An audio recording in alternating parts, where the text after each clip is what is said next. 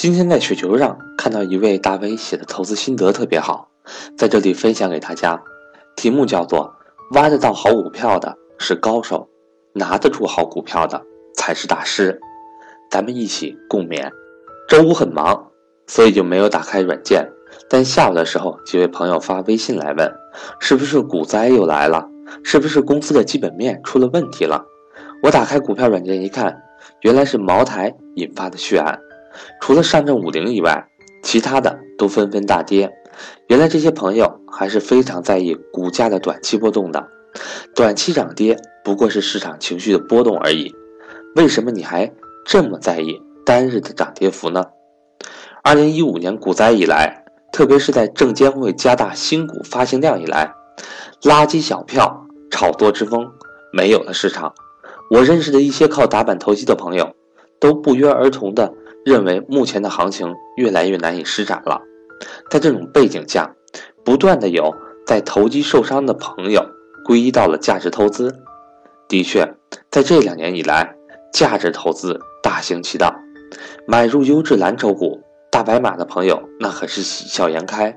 特别是今年，只要买到了是上证五零的股票，那就是一个字：赚。我从来没有否认过投机不赚钱。我只是认为价值投资是普通散户投资证券盈利的最佳方法，但这些赚了钱的朋友都是基本面价值投资者吗？我看不见得。如果还在在乎单日波动的朋友，就算标榜自己是价值投资者，从骨子里还是一个投机者，只不过以前投机的是垃圾小盘股，现在来投机大盘蓝筹白马股而已。优质公司股价的上涨，长期走势是基本面的确定，但短期来看还是市场情绪面所决定的。价值投资并不是随时都赚，每天都赚。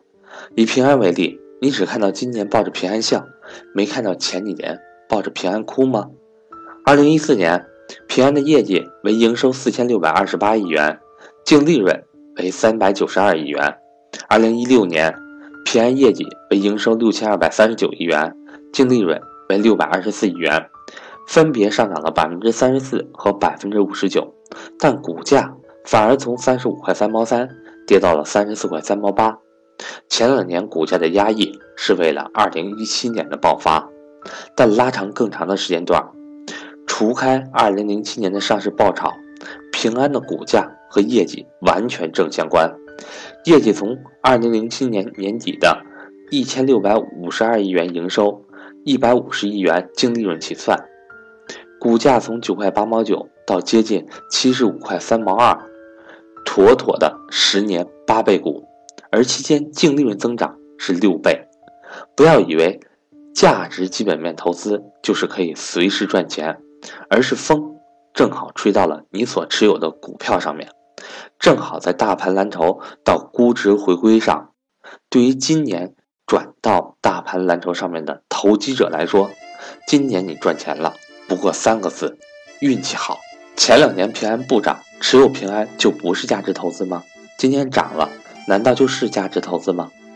我是坚定的价值投资者。有些人误认为价值投资就是买大盘蓝筹，错，完全的错。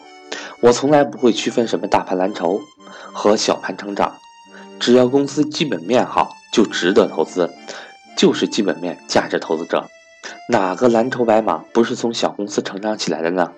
只不过是风水轮流转而已，而一切的核心则在于估值。前几年小盘股太疯，估值太高，无非就是估值回归而已。今年大盘蓝筹上涨。无非也是估值，前几年估值太低，今年回归了，而目前估值的剪刀差已经很小了。